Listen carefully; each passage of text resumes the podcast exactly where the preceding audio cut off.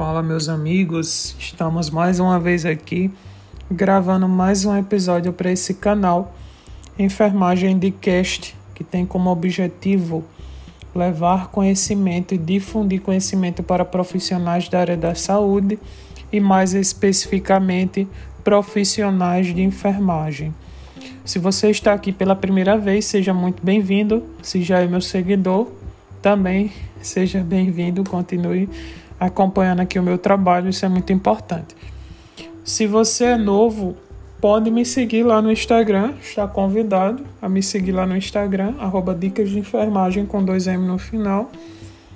E clica lá no link da bio para entrar no grupo do Telegram com materiais exclusivos. O grupo do Telegram ele já tem bastante coisa e eu sempre discuto algum caso clínico, alguma coisa interessante que pode também aumentar aí e facilitar nos teus estudos, beleza?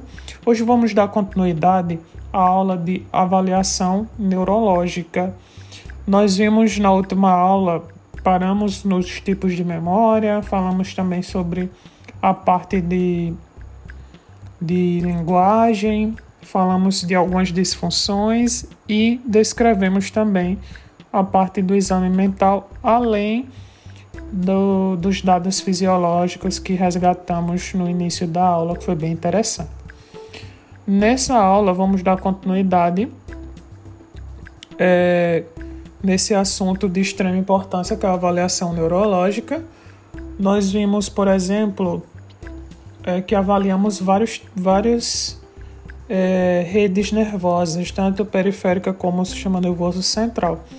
No periférico, nós Avaliamos, por exemplo, o par de nervo olfativo na região craniana.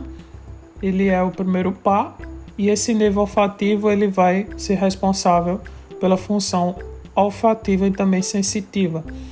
Para avaliar esse nervo, podemos utilizar provas olfativas de exame e as alterações referentes a esse nervo é anosmia e hipoanosmia. É interessante que esse esse sintoma ele ficou bem acentuado na COVID, né? Que a anosmia é a ausência de, de olfato. As pessoas não sentiam cheiro, né? Inclusive era um sintoma bem característico. E a hipoanosmia é a diminuição né, desse, desse, dessa olfação. Então, anosmia, ausência do olfato e hipoanosmia, a diminuição. É... O nervo óptico o nervo óptico ele é o segundo par e ele está responsável pela acuidade visual. Podemos fazer provas de acuidade visual, do campo visual à beira do leito, e também podemos fazer, são mais simples esses do, do campo visual, mas também podem detectar disfunções nesse nervo óptico. E o mais específico, lá no consultório oftalmológico, é utilizar a tabela de Snellen, que é aquela tabela onde você avalia um olho por vez e fica lá distante, né? Colocando aqueles, aquelas letras, aquelas imagens para você diferenciar. Uh, o terceiro, o quarto e o sétimo par, que é o nervo oculomotor, troclear e abducente. E a avaliação também da pupila é feita a avaliação da pupila, além dela ser um exame ocular, porque você vai estar avaliando a condição é, do olho do paciente, né, a íris, a pupila, a parte da esclera, né, que tem que estar esbranquiçada. Pacientes, por exemplo, com icterícia, eles ficam com essa região da esclera, que é a parte branca, fica amarelada. Olha que interessante, fica bem amarelada, né, hiperemiada, icterícia acentuada. Então, o ideal é que esteja branca, né? O normal é que esteja branca. Pacientes que fazem uso também de substâncias psicoativas, eles podem apresentar essa área vermelha, né? Ou pacientes que estão com irritação na região do olho, a área da esclera também. Então, diversas é, disfunções também. Nessa região ocular, na avaliação pupilar, nós temos é, a anisocoria, que é a ausência de isocoria. O que é isocoria? É quando você coloca no exame direto, tem o exame direto e indireto, né? O direto é quando você coloca a luz diretamente no, na região da pupila, ela vai contrair um pouco, mas não é normal que ela contraia muito. Se ela contrai muito, a gente chama de pupilas pontiformes. Quando elas contraem é, o esperado e do outro, no outro olho você vai avaliar e ela contrai também aquele mesmo tamanho ou próximo daquele tamanho. Quando você coloca em um olho, ela contrai mais e no outro ela contrai pouco, aí são tamanhos desiguais, é anisocoria. Quando elas estão em tamanhos iguais, é isocoria no exame direto. No exame indireto, você vai é, tapar o campo visual para o outro olho, você vai colocar a luz diretamente em um olho, só que você vai avaliar o outro olho, o olho que não está exposto à luz. E é interessante porque ele deve também fazer a, a contração da pupila, porque é uma rede nervosa só, interligada, então você avalia indiretamente também. Aí a gente chama de fotoreagentes porque ele reagiu à luz. É interessante que pode ser anisocórica e sem fotorreação. Ela pode ser anisocórica e sem fotorreação, porque você pode colocar em um lado, ela pode contrair, né? E do outro ela pode contrair bem pouquinho, né? Ou ela pode dilatar um pouquinho. Então, aquilo ali a gente considera que não foi fotorreagente. A gente só, só considera que ela é fotorreagente quando ela há um, um, uma movimentação maior. Então, tem essa tem essa possibilidade, tá? De ser anisocórica ou em um outro olho quando ela não faz nenhum movimento, ela não foi, é, não teve reação, entendeu? Então ela, não, ela foi não fotorreagente e foi anisocórica. Então existe aí essa, essas conceituações importantes. Outra disfunção nessa região, né, oculomotora, é o estrabismo. O estrabismo ele é uma condição onde ocorre uma movimentação desse olho, né? E uma paralisação pode ser unilateral, né? Na, na maioria das vezes vai ser unilateral. Então, existe o estrabismo convergente, que é para dentro, né? Uma movimentação de um olho só para dentro, onde ele fica ali fixo naquele, naquele, naquela posição. O estrabismo divergente, que vai ser para fora, o olho para a área externa, a movimentação, e a vertical, que vai ser ou para cima ou para baixo. É, então, tem esses três tipos de estrabismo. O nistagmo são movimentações rápidas, onde acaba ficando trêmulo a região do globo ocular. São movimentações rápidas, bem rápidas, que o paciente pode fazer. Ele pode fazer isso em casos também de convulsões e também em crises de abstinência. Então, o nistagmo ele é um, um sinal indicador também, não só de disfunção neurológica, mas nesses quadros clínicos que o paciente pode apresentar.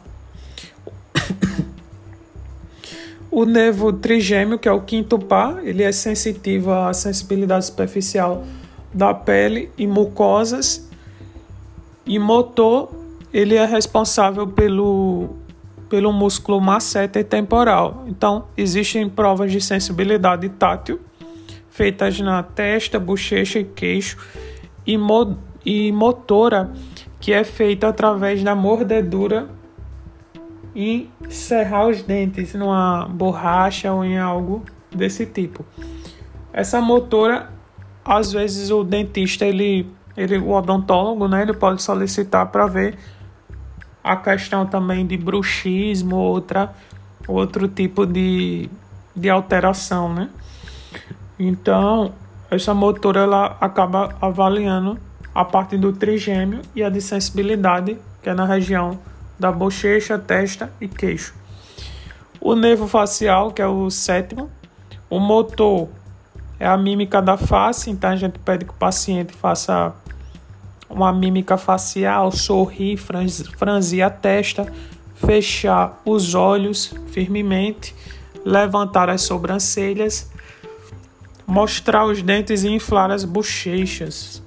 Existe até ginástica facial, não sei se vocês já ouviram falar, mas existe, tá? Ginástica facial, onde se faz esses movimentos.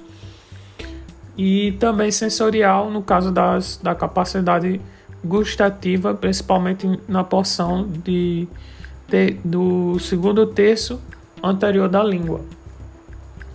O nervo vestíbulo cloquear, que vai ser o oitavo, esse vai estar responsável pela acuidade auditiva e equilíbrio. Também o equilíbrio, outra região responsável é o cerebelo, que ele está ligado também a essa região do equilíbrio. Então, não sei se no outro episódio a gente falou sobre o teste de Romberg, mas é um teste que avalia também equilíbrio. Se não falou, a gente vai falar mais na frente. Eu acredito que vai falar mais na frente sobre o teste de Romberg. É... O glossofaríngeo, que é o nono, e o vago, que é o décimo. Então, esses atuam sobre a deglutição, motricidade do palato mole e da úvula e inervação motora e sensitiva da faringe, vendo assim uma sensibilidade gustativa. O exame para esses é prova motora, movimento da faringe, deu uma bocejada agora, que eu tô gravando um pouquinho tarde, mas é, enfim, vamos lá. Existe a prova motora, que é o movimento da faringe, simetria da úvula ao abrir a boca e dizer ah. Então a gente pede que o paciente abra a boca e fale a, a letra A, né? É, a prova de vômito, onde pede que o paciente toque na parede posterior da faringe ou da úvula com a espátula, para ver esse reflexo aqui do vômito que está ligado a esse nervo vagal e glossofaríngeo. Existe também uma manobra chamada manobra vagal que a gente utiliza na emergência para reverter taquicardia, mas isso aí é um assunto para outro episódio, onde é estimulado aqui na região do pescoço, né? Essa região aqui próxima, justamente esse nervo vago. Acessório, que é o décimo primeiro, ele é responsável pela inervação das cordas vocais dos músculos trapézio e esternocleidomastoide. Existem exames que a prova de dificuldade de elevação do ombro e rotação da cabeça. Então, é colocado uma contra-resistência, uma resistência, na verdade, contra aquele movimento e a pessoa faz a, uma força para avaliar principalmente a parte motora. O nervo hipoglosso, que é o décimo segundo, motor, movimentação da língua, dentro e fora da boca. Então, provas. Colocar a língua para fora da boca e observar sua linha média. Pedir para o paciente movimentar a língua. Então, essas são algumas provas. Então, o que, é que a gente avalia na função motora? Avaliamos várias coisas, como essas que já foram ditas pelos nervos específicos nós também avaliamos posição corporal, movimentos involuntários, trofismo, tono muscular. Trofismo e o tono muscular eles, eles estão interligados, né? O paciente ele precisa de trofismo, ele precisa ter a musculatura para que ele tenha também o tônus muscular. Quando o paciente ele não tem tônus muscular, fica aquela, aquela região bem flácida, né? Quando o paciente tem uma atrofia, ele tem um músculo bem menor, né? Quando ele tem uma hipertrofia, ele tem uma musculatura maior. A questão da força, coordenação, equilíbrio e marcha. Então, avaliado essas, esses, essas esses aspectos. Pos, referente à posição corporal, como vamos obter esses dados? Através da inspeção no exame físico onde vamos inspecionar a posição do corpo do paciente durante movimentos em repouso. Como podemos coletar esses dados? Observando, inspecionando movimentos involuntários, como tremores, tiques ou fasciculações. Observe, podemos observar também a localização, qualidade, frequência, ritmo e amplitude em relação à sua postura. O trofismo, que é a circunferência de segmentos do corpo, então a gente viu, por exemplo, no episódio lá de saúde do, do idoso, que foi gravado é, anteriormente, a gente viu que é um, um, ponto muito importante né, do trofismo na avaliação é, de sarcopenia nos idosos, feito na panturrilha, colocado lá na caderneta do idoso. Então é feita a circunferência da panturrilha. Então, na parte do trofismo, vai ser medido também o tamanho o contorno dos músculos, não só na panturrilha, mas também em outras áreas, é, tendo assim um, um segmento homólogo, ou seja, ou proximal, que podemos ter uma diferenciação, mas não pode ser muita, muito acentuada, né? A gente pode ter, por exemplo, uma panturrilha maior que a outra. A minha panturrilha do lado a minha panturrilha do lado direito, ela é maior do que a do lado esquerdo.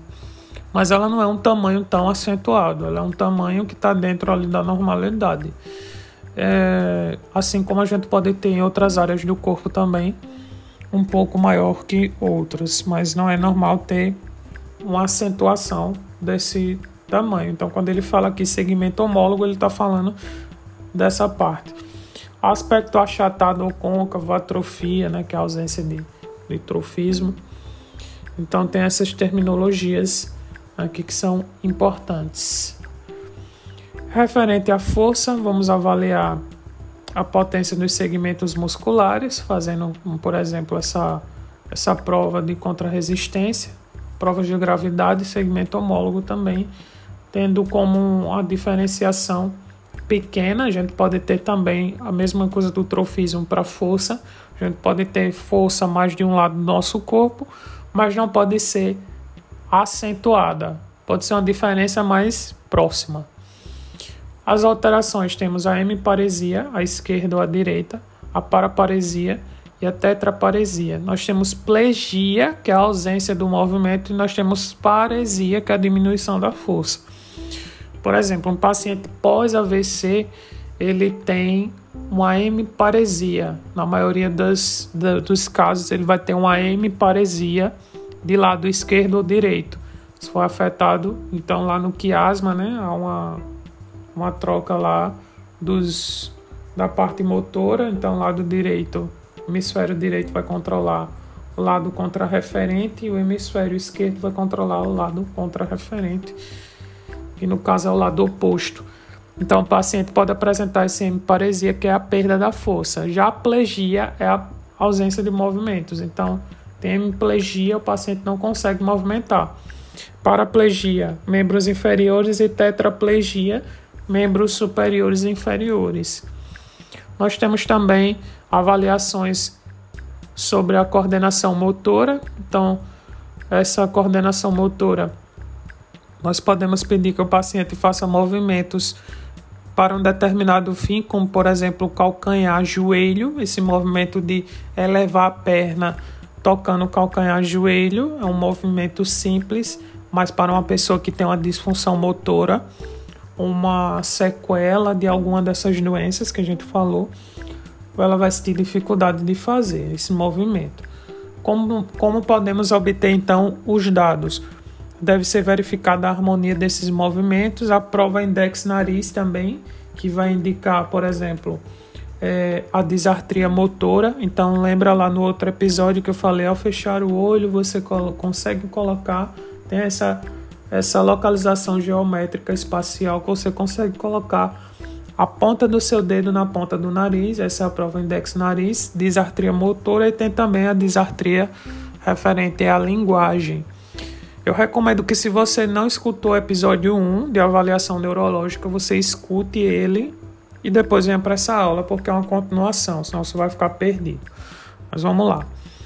Existe também algumas terminologias referentes a alterações, que seriam coordenação, dismetria ou tremores, também repousam o movimento. Então, existem essas alterações. Equilíbrio, como é que a gente vai. Aí entra a prova de Romberg, eu estava falando, né? Então, existe o equilíbrio estático, o paciente parado e o dinâmico.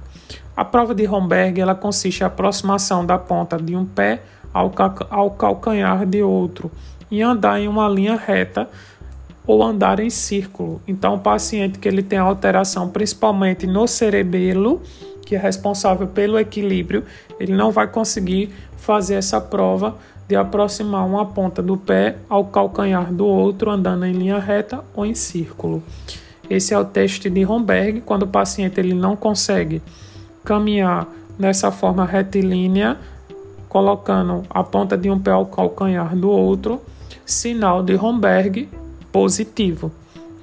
Então nós temos aí esse sinalzinho, mais um sinal, né? Para gente poder anotar nas nossas anotações, tá? Sinal do Romberg positivo.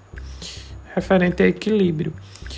Referente à marcha, nós temos as alterações mais frequentes, que é a marcha espástica, que seria o braço imobilizado e perto do corpo, flexão plantar do pé e o paciente arrastando o pé. Ou de tesoura, como é popularmente também chamada, né? Marcha rígida, passadas curtas e a perna avança devagar e a coxa cruza em frente à outra. Isso é muito característico de paciente pós-AVC, né? ele apresenta essa marcha espástica. Temos também a marcha atáxica, que são pés afastados, o paciente olha para o chão, mas não consegue ficar em pé, ou com ambos os pés juntos. Então, nós temos toda essa avaliação que podemos fazer frente a esses pacientes. Uh, nós temos também a função sensorial, dessa vez vamos utilizar para avaliar esses nervos sensitivos da área de várias áreas do corpo, podemos utilizar a superficial, que vai ser tátil, através do toque, térmica ou dolorosa. A proprioceptiva ou profunda, que é a cinético-postural, em colunas posteriores, e a discriminativa, que é a agnóstica em tratos espinotalâmicos. Referente à função sensorial, como é que vamos obter esses dados? Vamos fazer perguntas referente aos órgãos dos sentidos. Nos vários segmentos do corpo, vamos solicitar que o paciente fique de olhos fechados, comparando a sensibilidade com a sua área homóloga. Podemos utilizar gás, pedaço de papel ou pano ou pena ou objeto pontiagudo para referir ao estímulo à sensação dolorosa. A térmica tubos com água fria ou com água quente, cinético postural com segmentos do, do próprio corpo do paciente. Então, por exemplo, térmica do, do itátil a gente usa muito também na avaliação de ranceníase. Os pacientes com diagnóstico suspeita, nós fazemos esses testes para com os microfilamentos, né, muito utilizado em ranceníase lá na unidade básica também, né, não só na clínica neurológica mas também unidade básica lá com esses pacientes que apresentam também alterações é, nervosas nas fases mais avançadas da doença.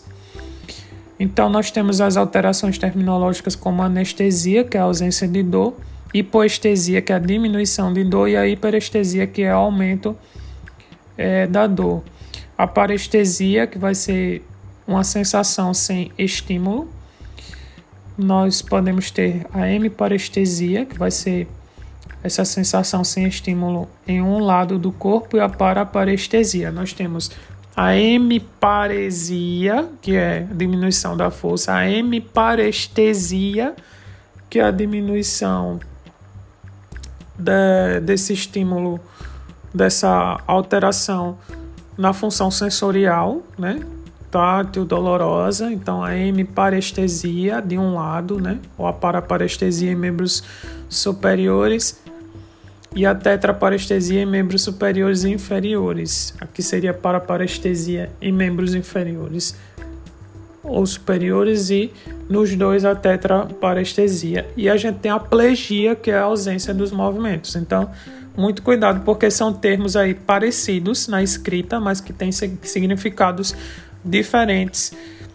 E os concursos públicos, as seleções, elas, eles vão nesses, nesses termos que são parecidos para confundir o candidato.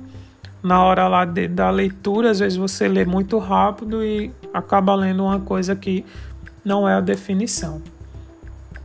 Nós temos também os reflexos tendinosos profundos. Nesses reflexos tendinosos, o mais comum de se avaliar o tricipital, que é na região do tríceps, então é utilizado aquele martelinho que na ponta tem uma borracha, onde se dá uma leve golpeada ali na região, por exemplo, patelar, na patelar é, a perna do paciente ela fica pendurada, né? E é golpeada aqui abaixo. Quando se golpeia, o que o normal é que a perna do paciente vá um pouco para frente. No calcânio se apoia a perna no essa região do joelho até o calcânio é apoiada e é golpeada aqui no tendão de Aquiles. No patelar vai avaliar L2, L3 e L4. No calcânio vai avaliar S1, que é a sacral 1, par de nervo sacral 1, e o tricipital C6 e C7. Nós temos também abdominal e plantar. Podemos avaliar esses reflexos tendinosos. No caso da estimulação cutânea e os tendinosos profundos nessas três principais é, regiões: tricipital, patelar e calcâneo. E no cutâneo, abdominal e plantar. Então, em resumo, para que avaliar? Vamos avaliar todas as condições que já falamos, reafirmamos aqui e relembramos aqui nessa aula. Então, é de extrema importância para a condição de saúde desse paciente e diferenciar também as anormalidades. Então, podemos fazer isso através do exame, mini exame do estado mental, avaliação de nervos cranianos, função motoras, reflexos sensoriais e, função, e funções também sensoriais.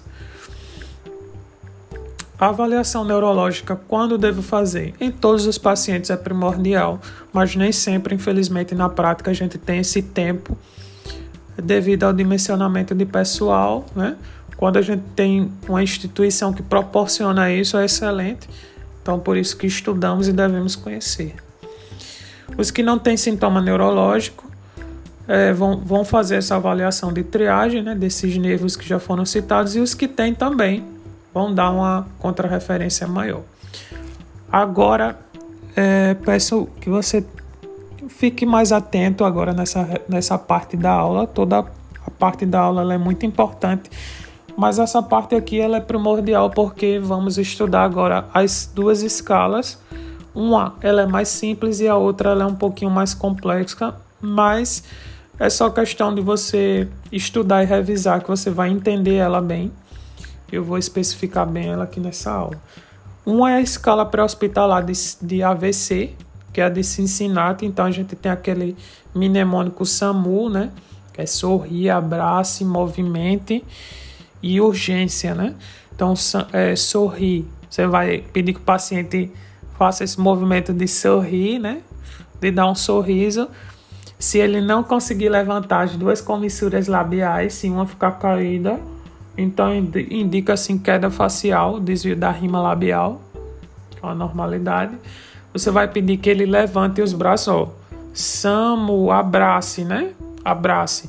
Então, abrace. Dê um abraço, ele não vai conseguir levantar os braços. Então, é uma debilidade dos braços. É um braço pende a força e o outro não é sustentado e aí ele abaixa o braço. Ele não consegue é, manter essa força no braço. Há uma hemiparesia.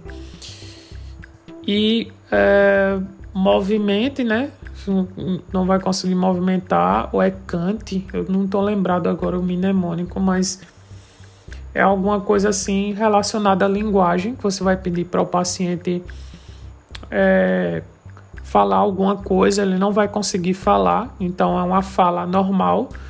Então isso é indicativo, né? Se o paciente tem palavras incompreensíveis, incorretas ou incapacidade para falar. Tem paciente que é, ri, tem paciente que fica mais angustiado, né?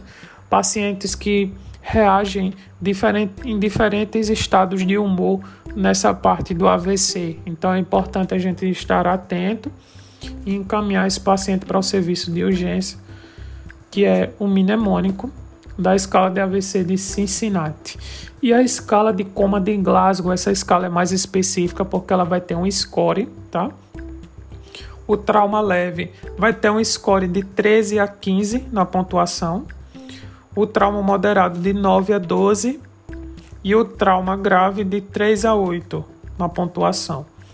Nós temos três principais é, é, áreas, sub-áreas né, para avaliar, ou sistemas para avaliar nesse paciente. O primeiro é referente à abertura ocular. A abertura ocular ela vai de 1 a 4 pontos, tá? A abertura ocular ela vai de 1 a 4 pontos. A resposta verbal ela vai de 1 a 5 pontos. Repetindo a resposta verbal, ela vai de 1 a 5 pontos e a resposta motora ela vai de 1 a 6 pontos. A resposta motora vai de 1 a 6 pontos. Nós temos a reatividade pupilar, que é que ela pode ser inexistente, unilateral e bilateral. Como assim? Inexistente. Você colocou nos dois olhos, não teve fotorreação. O que é fotorreação? Reagiu à luz. Nenhum dos dois olhos reagiu à luz. Unilateral, um único olho reagiu à luz, um único olho reagiu à luz. E bilateral, né? bilateralmente foi reagente à luz então, o paciente vai ter determinada mudança no score. Na, na parte de reatividade pupilar, o paciente, na verdade, ele vai perder é, pontuação. Como assim? Se ele não teve reatividade em nenhum dos dois olhos, ele vai perder dois pontos. Se ele teve reatividade em apenas um olho e no outro ele não teve, ele vai perder um ponto. E se foi normal, foi fotorreagente, ele não vai perder nenhum ponto. Ele não perde nenhum ponto. Agora nós vamos avaliar, vamos é, destrinchar a parte da abertura ocular. Lá na parte da abertura ocular vai ser de 1 a 4 pontos. Tá? A parte de abertura ocular vai ser de 1 a 4 pontos, sendo 4 pontos a abertura espontânea. Você chegou próximo paciente, ele já abriu o olho, espontânea 4 pontos.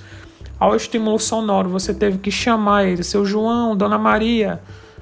E aí ele abriu o olho, vai ser três pontos. Se você chamou o paciente, mesmo assim ele não abriu o olho, você vai fazer um estímulo de pressão ou doloroso, que é feito geralmente na região external. Então você vai fazer esse estímulo doloroso de pressão, só assim ele abriu o olho.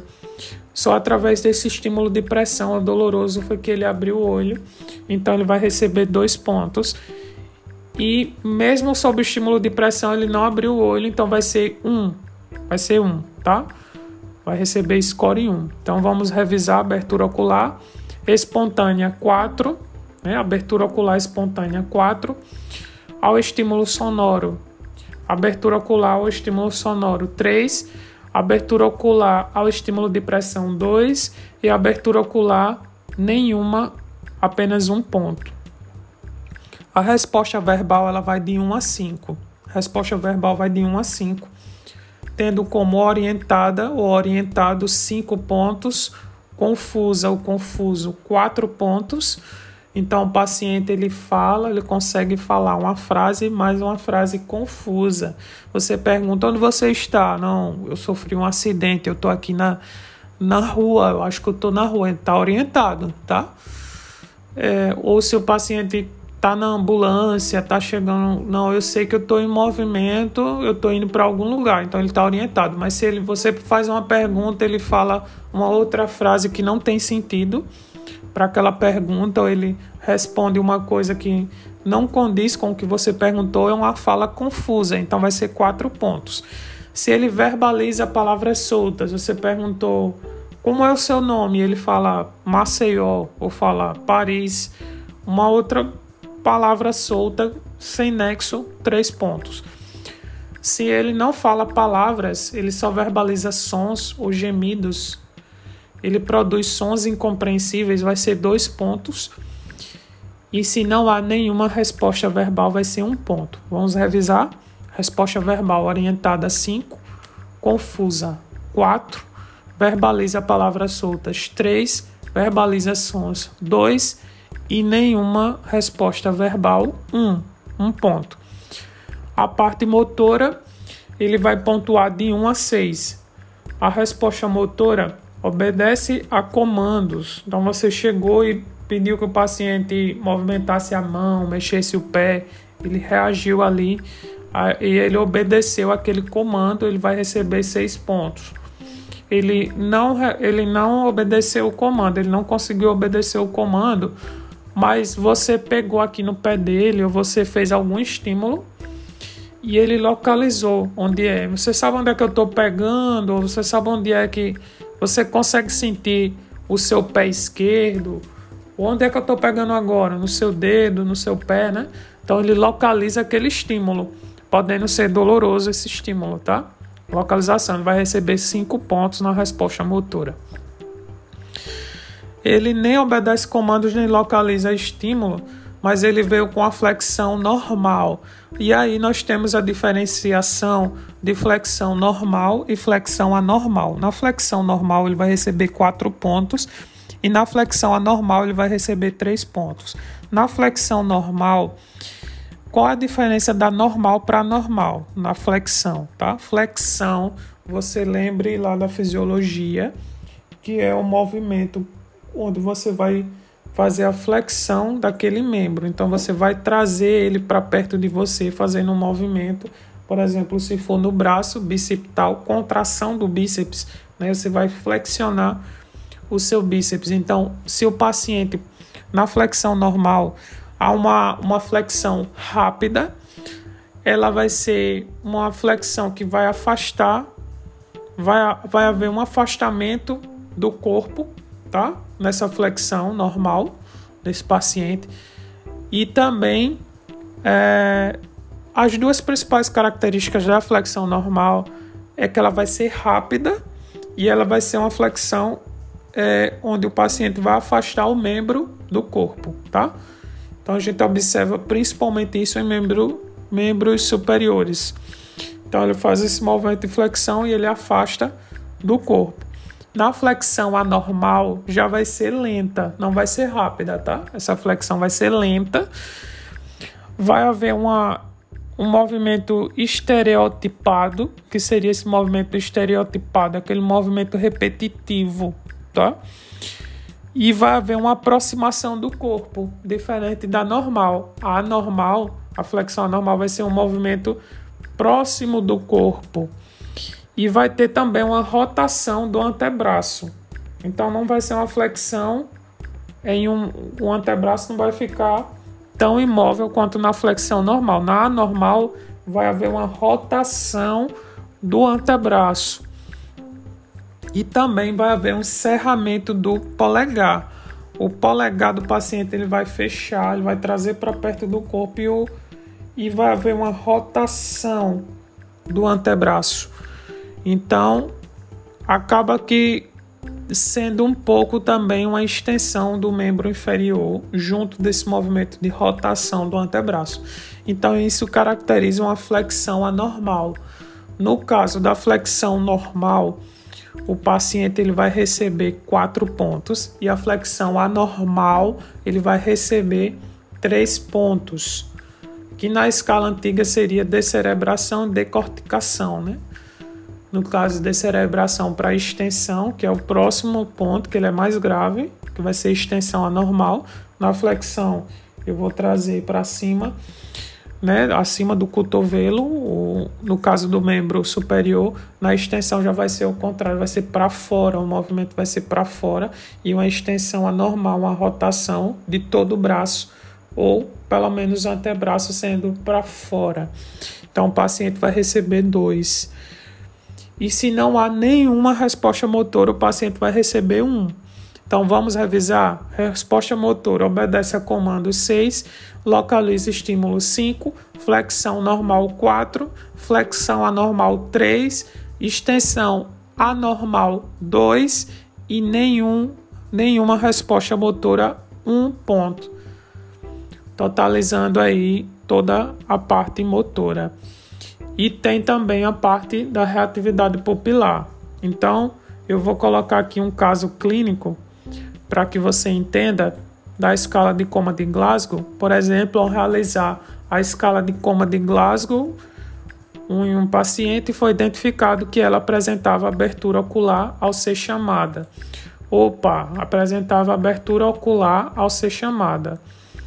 Então foi espontânea? Não, foi estímulo sonoro. Quanto é que a paciente vai receber? Três pontos na escala. Vamos voltar lá para a questão. É, apresentava abertura ocular ao ser chamada, falava, falava palavras inapropriadas. Olha só, ela falava palavras inapropriadas na resposta verbal. Ela vai ser orientada? Palavras inapropriadas, não, não vai ser orientada. Ela vai ser confusa? Não, porque confusa é uma frase, né? Um, com pelo menos duas palavras, no mínimo duas a três palavras, não é confusa. Verbaliza palavras soltas. Opa, verbaliza palavras soltas. Então nós temos é, ao estímulo sonoro 3 e verbaliza palavras soltas. Quanto é que ela vai ganhar lá na resposta verbal? 3 pontos. Então 3 mais, mais 3 dá 6, né? Então nós já temos 6 aí na pontuação. Vamos voltar lá para a questão. Ela falava palavras inapropriadas e não movimentava os membros, porém apontava o local da dor. Se ela não movimentava o membro, porém ela apontava onde era o local da dor, ela está localizando o estímulo. Lá na parte motora, quantos pontos ela localiza o estímulo? Na parte de localiza estímulo ou de apontador, a resposta motora. Vai ser 5, né? Ele vai receber, o paciente vai receber 5 pontos. Então, eu tenho 5 mais 6, 11, né? Já tenho 11 aí. Vamos voltar lá para a questão. É, porém, apontava o local da dor. Ao examinar as pupilas, estavam isocóricas e fotorreagentes. Olha só, ele está dizendo que as pupilas estavam fotorreagentes, as duas pupilas fotorreagentes. Então, na reatividade pupilar, eu tive nos dois olhos fotorreação. Eu reagi à luz. Então, bilateralmente os olhos eles estão fotorreagentes. Então o paciente ele não vai perder nenhuma pontuação nessa escala. Então qual seria a resposta para essa questão, né? O gabarito aqui tem A, B, C, D, E e tem uma alternativa aqui com pontuação 11. Então, se eu tive 3 na primeira, 3 na segunda e 5 na motora, eu tive 11 aí para essa pontuação recebendo aí 11 pontos na escala de coma de Glasgow. Eu tive ao sonoro 3, que é a abertura ocular, o estímulo sonoro. Tive palavras soltas também na verbal, somando 3 pontos no score 6, é, 6 e eu tive 5 localizando o estímulo, totalizando 11 pontos na, no score da escala de coma de Glasgow. E na reatividade pupilar eu não perdi nenhum porque os dois olhos foram fotorreagentes.